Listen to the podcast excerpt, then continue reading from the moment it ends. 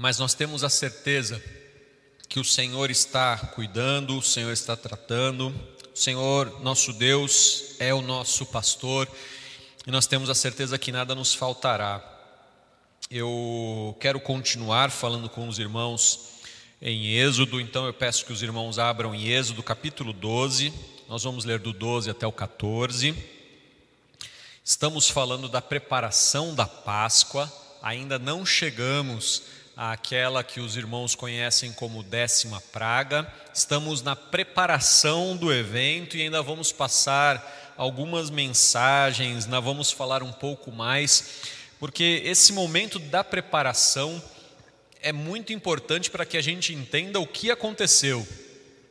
Alguns acusam erroneamente de, de que Deus era apenas um Deus sanguinário e vingativo, mas não entendem o que está sendo anunciado, o que está sendo falado. Poucas pessoas conseguem entender que Deus estava cuidando do seu povo, do seu filho amado, porque o Senhor chama Israel de filho, que Deus estava cuidando da, do seu povo querido, que Ele estava preparando a, a vinda do Messias, o seu filho amado, estava preparando tudo isso, e Ele vem a, a mostrar aqui neste evento o seu juízo, a sua ira, que vai cair de uma forma muito dura sobre, sobre o Egito, mas não se compara com aquilo que vai acontecer no juízo final. No juízo final será um, ainda muito maior do que o que aconteceu com o Egito, mas mesmo o, o juízo final não é comparável com o castigo que caiu sobre Jesus. O momento mais pesado da ira de Deus é o castigo que cai sobre Jesus para libertar aqueles que estavam presos sobre o pecado. Tudo isso que a gente está lendo sobre a Páscoa, tudo isso que a gente está estudando sobre a Páscoa, é um anúncio da vinda de Jesus, é um anúncio também da volta de Jesus no dia do juízo final. E eu quero falar então um pouco hoje sobre o juízo final. É uma mensagem um tanto quanto pesada, um, um, é um caminho um tanto quanto duro, mas é aquilo que a palavra do Senhor nos apresenta. Então eu quero ler com os irmãos Êxodo, capítulo 12, versículos do 12 a 14, que fala assim: Porque naquela noite passarei pela terra do Egito e matarei na terra do Egito todos os primogênitos tanto das pessoas como dos animais, e executarei juízo sobre todos os deuses do Egito. Eu sou o Senhor. O sangue será um sinal para indicar as casas em que vocês se encontram. Quando eu vir o sangue, passarei por vocês, e não haverá entre vocês praga destruidora. Quando eu ferir a terra do Egito, este dia lhe será por memorial e vocês o celebrarão como festa ao Senhor, de geração em geração, vocês celebrarão este dia por estatuto perpétuo. Eu, eu, eu achei esse texto interessante, porque ele fala de juízo e de festa. Ele fala que é um dia em que o Senhor vai passar, mas fala que este dia precisa ser lembrado para sempre. Ele é e será lembrado por todas as gerações enquanto estivermos aqui na terra. Os judeus continuam celebrando a Páscoa e nós cristãos celebramos a ceia do Senhor, que é o memorial que nos ficou da, da, da salvação constante. E nos lembramos que no dia da salvação nós anunciamos a morte do Senhor até que ele venha. Lembre-se que o apóstolo Paulo diz que Jesus é a nossa Páscoa. E quando nós nos lembramos da morte e ressurreição de Jesus, nós estamos nos lembrando da Páscoa. Não exatamente dessa Páscoa, porque essa Páscoa é um sinal da Páscoa definitiva que veio em Jesus. Então nós nos lembramos, na verdade, como cristãos, de Jesus, E, e Jesus lembra essa Páscoa. É um negócio meio complicado, mas é assim. Não vou tentar explicar mais, porque já nem eu sei mais o que eu estou explicando. Mas é interessante nós pensarmos que é um dia de festa, mas é um dia muito duro. Tem ah, o juízo final, o juízo de Deus, é um dia que vai ser um dia muito pesado e muito alegre ao mesmo tempo. E aí eu quero pensar com os irmãos e ler alguns textos para os irmãos, pensar para quem que vai ser pesado esse dia e para quem que vai ser alegre. Lembre-se, lembre-se que todos os cristãos também passarão pelo juízo final. Não tem ninguém que não vá se apresentar diante de Deus no último dia. Todo joelho se dobrará e confessará que Jesus Cristo é o Senhor, todo joelho. Alguns para benção eterna e outros para a perdição eterna, mas todos estarão na presença do Senhor. E tem um, uma outra questão interessante aqui nesse texto que pouca gente é, percebe. O texto a palavra Páscoa, ela vem da, da palavra hebraica que significa passar. Então o texto fala assim: Eu passarei por vocês. Ah, o texto diz que Deus não vai entrar na casa dos hebreus, porque neste dia ele não está fazendo uma visita cordial e amigável. Neste dia ele está fazendo uma visita de juízo.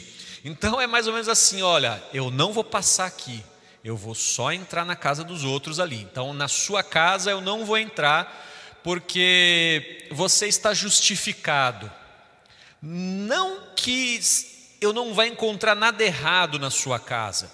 Talvez a casa de alguns é, hebreus estivesse bem bagunçada. Mas ele fala assim: hoje não, hoje não, eu vou passar mas eu vou entrar na casa daqueles ali. Quem não tiver o sangue, eu vou entrar na casa. Deixa eu te perguntar uma coisa: se Deus entrasse na sua casa hoje, o que, que ele encontraria? Se Deus entrasse para vasculhar as suas suas contas, é, o seu histórico da internet, se Deus entrasse na sua casa hoje para verificar o que você tem feito, o que você tem planejado, como é que tem sido a sua vida matrimonial. Se Deus entrasse na sua casa hoje para ver como é que você, filho, tem tratado seu pai, como é que você, pai, tem tratado seu filho. Se Deus entrasse na sua casa hoje, olhasse a sua conta de luz, olhasse a sua conta de água, olhasse seu computador, o que, que ele acharia? O que, que ele encontraria? Você acha que é, é, se Deus te pesasse por tudo que tem lá na sua casa, você seria salvo ou estaria perdido? Eu pergunto isso e tem uma base bíblica muito interessante. Quando o anjo do Senhor chega em Sodoma para salvar Ló, a Bíblia nos diz que Ló era justo, Ló era salvo.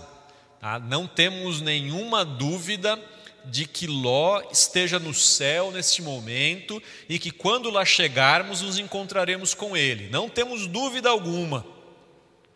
Mas a palavra de Deus nos diz em Gênesis 18 que o anjo do Senhor, quando chegou na cidade e, encontrou Ló, Ló falou assim: Olha, não entra, vamos ficar aqui em casa.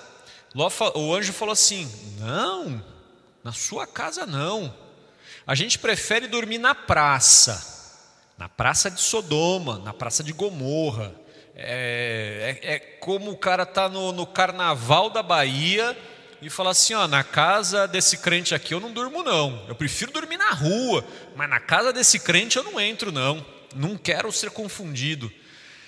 Irmão, quando chega o ponto de que o anjo do Senhor não quer entrar na casa do justo, é porque a casa do justo está muito bagunçada. Tem pessoas que estão orando e não estão sendo ouvidas, porque o anjo do Senhor não quer entrar ali, não. É, é, é melhor, é melhor não lembrar que no céu que, que, que o sujeito está orando, Porque se Deus for visitar a casa dessa pessoa, o que, que vai encontrar ali? Ah, o que eu estou querendo dizer é que a razão do, dos hebreus não terem sido consumidos é porque o Senhor, no seu juízo, não entrou na casa, ele passou. E ele falou assim: esse aqui está justificado. Nós entendemos que esses hebreus estavam justificados pelo sangue de Jesus, pela fé. Jesus os justificou e isso fez com que eles não fossem consumidos. Essa foi a diferença. A fé daqueles homens é uma fé parecida com a nossa. Nós confiamos é no sangue do Cordeiro, porque se cada um de nós for pesado e peneirado no juízo de Deus, ah, irmão, a gente não sobrevive, não, a gente não aguenta, não. A Bíblia diz que não há nenhum justo, nenhum sequer, todos pecaram. É, Romanos fala: todos pecaram, separados estão da glória de Deus. Mas a Bíblia diz: graças a Deus por Cristo Jesus. E essa é a nossa fé, essa é a mensagem da Páscoa. E aí eu quero então falar com os irmãos nessa perspectiva do cuidado de Deus de como a Páscoa anuncia para nós cristãos uma festa, uma alegria, mas eu quero olhar com os irmãos que isso não vai ser alegria para todo mundo. E eu quero dizer que a Páscoa é o anúncio do juízo. Páscoa é o anúncio do juízo. Eu sei que para muitos Páscoa é, é chocolate, Páscoa é isso e aquilo, mas Páscoa é o anúncio de que Deus está chegando e vai olhar a casa de todo mundo. Deus vai chegar e vai olhar, todos nós seremos peneirados. Para o ímpio, será um dia terrível, terrível. Amós, capítulo 5, versículos de 18 ao 27, eu queria ler bem rápido com os irmãos. Ah, e eu me lembrei desse texto porque há alguns dias é, eu estava passando na rua e alguém da janela de algum prédio lá no forte abriu a janela e gritou: Maranata, vem, Senhor Jesus! E aí eu não sei quem é a pessoa, não estou julgando, mas eu lembrei assim do de Amós capítulo 5, que começa assim: Ai dos que desejam o dia do Senhor. O texto começa exatamente dessa maneira: Ai dos que desejam o dia do Senhor. Para que vocês desejam o dia do Senhor? Para que vocês estão querendo isso? Será um dia de trevas, não será um dia de luz.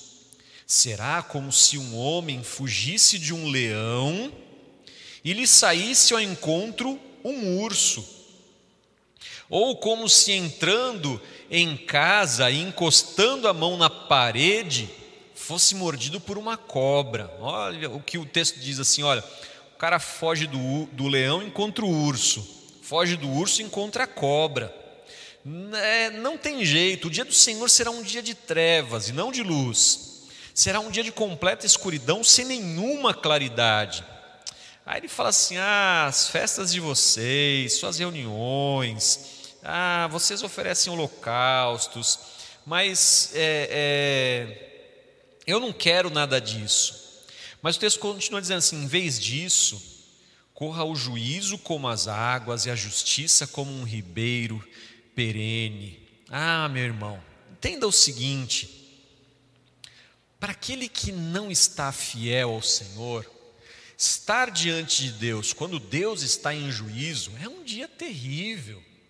É o dia que aquela pessoa que sabe tudo o que você fez, que conhece tudo o que você fez, é o dia que essa pessoa vai te cobrar. Ah, irmão, ah, os irmãos já devem talvez ouvido, eu já falei isso daqui do púlpito, mas existe a história do homem mais feio que existiu. O homem mais feio que existiu é, foi, é um conto de Nietzsche e esse homem mais feio que existiu matou Deus. É o homem que, que, que a célebre frase que talvez você já tenha ouvido: Deus está morto. E, e aí, Zaratustra pergunta para o homem mais feio que já existiu: Mas por que, que você matou Deus? Ah, porque ele ficava me olhando o tempo todo. A, a ideia do homem mais feio que existiu não era a beleza física, é o seu coração. Ninguém é capaz de suportar Deus olhando para ele o tempo todo. Claro que o nosso Deus é eterno, e ele não é não é possível que a gente mate Deus, mas é possível que o homem tente matar a Deus na sua cabeça e viva como se Deus não existisse, simplesmente porque não é capaz de suportar a ideia da santidade de Deus. Mas vai chegar um dia em que todas as pessoas estarão na presença do Senhor. E as pessoas que estão em dívida com Deus, ah, irmão, para esses será um dia terrível. Será um dia é por isso que as pessoas não, não desejam o dia do Senhor. Mas tem o falso crente, e para esse também será um dia terrível.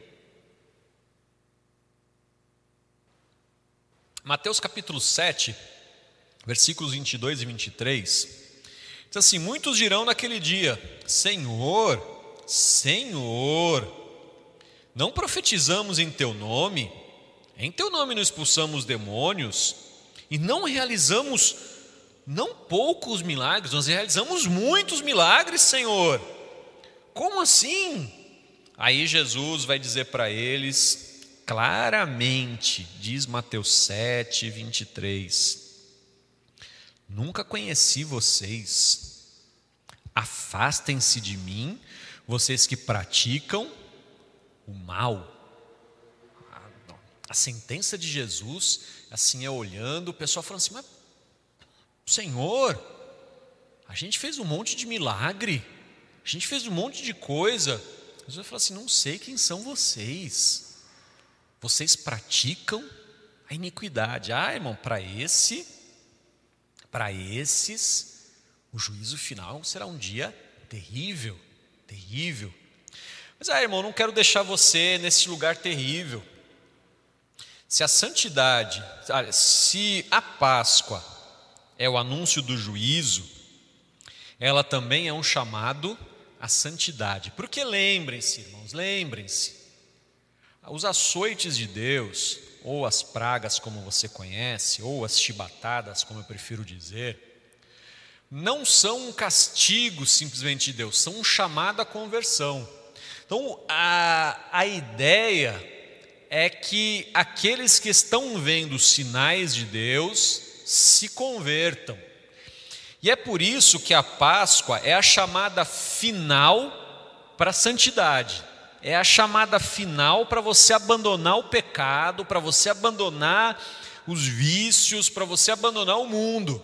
É para você se libertar. Essa é a chamada da Páscoa. É a chamada à santidade. Eu queria ler com, com os irmãos 1 Coríntios 10, de 9 a 11. Fala assim: Não ponhamos Cristo à prova, como alguns deles fizeram e foram mortos pelas serpentes. E isso, é, Paulo está falando a respeito é, do episódio que é relatado em Números, quando o povo estava peregrinando no deserto. Ele também fala assim: não fiquem murmurando, como, algum de, como alguns deles murmuraram e foram destruídos pelo exterminador. Também está falando do povo de Israel peregrinando no deserto. Estas coisas, e entre essas coisas eu incluo tudo o que aconteceu no Egito, estas coisas aconteceram com eles para servir de exemplo e foram escritas como advertência a nós, para quem o fim dos tempos tem chegado. Para que aconteceram todas essas coisas? Para que nós estejamos advertidos. Advertidos do quê? De que o juízo de Deus está perto. Se o juízo de Deus está perto, a gente não pode viver de qualquer jeito. A gente não sabe o dia que vai ser. Mas a gente não pode viver de qualquer jeito, porque o dia do Senhor virá e este dia é terrível, este dia será duro, mas não é para a gente entrar em pânico e desespero, não é para a gente olhar as coisas que estão acontecendo nessa nossa época e entrar em desespero, nós que somos cristãos, não é para a gente olhar uma pandemia e falar, meu Deus, estamos todos perdidos, não é para abrir a janela e ficar gritando, Maranata, vem Senhor Jesus, não é isso. Não é para a gente olhar, olha, estão jogando bombas em Israel, meu Deus, Aí o pessoal entra em desespero, entra em pânico, olha, não é isso. Para aquele que não tem a Cristo, esses sinais não estão servindo de absolutamente nada, porque eles não têm fé, eles não acreditam. Para nós que estamos em Cristo, estes sinais são um chamado para o dia de festa. Entendeu a diferença? A Páscoa, para aquele que tem fé, é uma data de festa. Para aquele que não tem fé, é de juízo. E quem é que vai fazer festa nesse dia? Quem é que vai participar da festa? Romanos capítulo 5, versículos 1 e 2, fala assim: Justificados, pois, mediante a fé, temos paz com Deus por meio do nosso Senhor Jesus Cristo, pelo qual obtivemos também acesso pela fé a esta graça na qual estamos firmes e nos gloriamos na esperança da glória de Deus. Lembre-se que glória de Deus é a manifestação de Deus. É quando assim Deus se manifesta e aqueles que estão vendo são capazes de dizer: é Deus, é Deus, aqui é Deus. E nós cristãos que estamos justificados pela fé, conforme o sangue de Jesus, a manifestação de Deus para nós é alegria para nós é felicidade. Não que a gente não tenha pecados, não que se Deus entrasse na nossa casa e nos julgasse com todo rigor, nós não seríamos também destruídos. Mas a nossa alegria é que Jesus fez a paz entre nós e Deus, e Deus não vem com um juízo destruidor. Deus ele vem em paz. Ele nos corrige, ele nos açoita também, ele puxa a nossa orelha, mas ele faz isso para o nosso bem, porque nós já estamos em paz com ele. Ele nos corrige como um pai ou uma mãe fazem com os seus filhos, não para destruir, mas para educar. Ah, irmão, para nós será, estar diante do Senhor naquele grande dia será um dia de festa, porque nós fomos justificados pela fé. O sangue de Jesus, o Filho de Deus, nos purifica de todo o pecado. Não é a nossa justiça, não é a nossa glória, é a justiça de Deus, é a glória de Deus, e isso nos alegra. Quando a gente olha o mundo em caos, a gente tem que buscar a paz, porque na pior de todas as hipóteses, nós estaremos diante de Deus, e Deus nos ama, Deus nos quer bem. Na pior de todas as hipóteses, o juízo de Deus vindo será, será um dia difícil, mas para nós será o dia do cumprimento da esperança. Irmão, que você possa mudar a, a perspectiva de dificuldade desses dias em alegria. Eu sei que tem muitas razões para gente, a gente ter tristeza. Mas se a gente olhar e entender que uma pandemia é parte do juízo de Deus, se a gente entender que a, a, o mundo em caos tem, está debaixo do juízo de Deus, para eles isso é de perdição, mas para nós isso é salvação. A Páscoa nos lembra o juízo de Deus. E juízo de Deus apesar de, de ser um dia terrível, é o dia da nossa salvação. Irmão, entenda o seguinte, coloca isso no teu coração. Ninguém pode usar a justificativa de que Deus o salvou para pecar. O cristão verdadeiro que entende o sentido da Páscoa tem buscado a santidade de Deus, porque o chamado da Páscoa é para a santidade.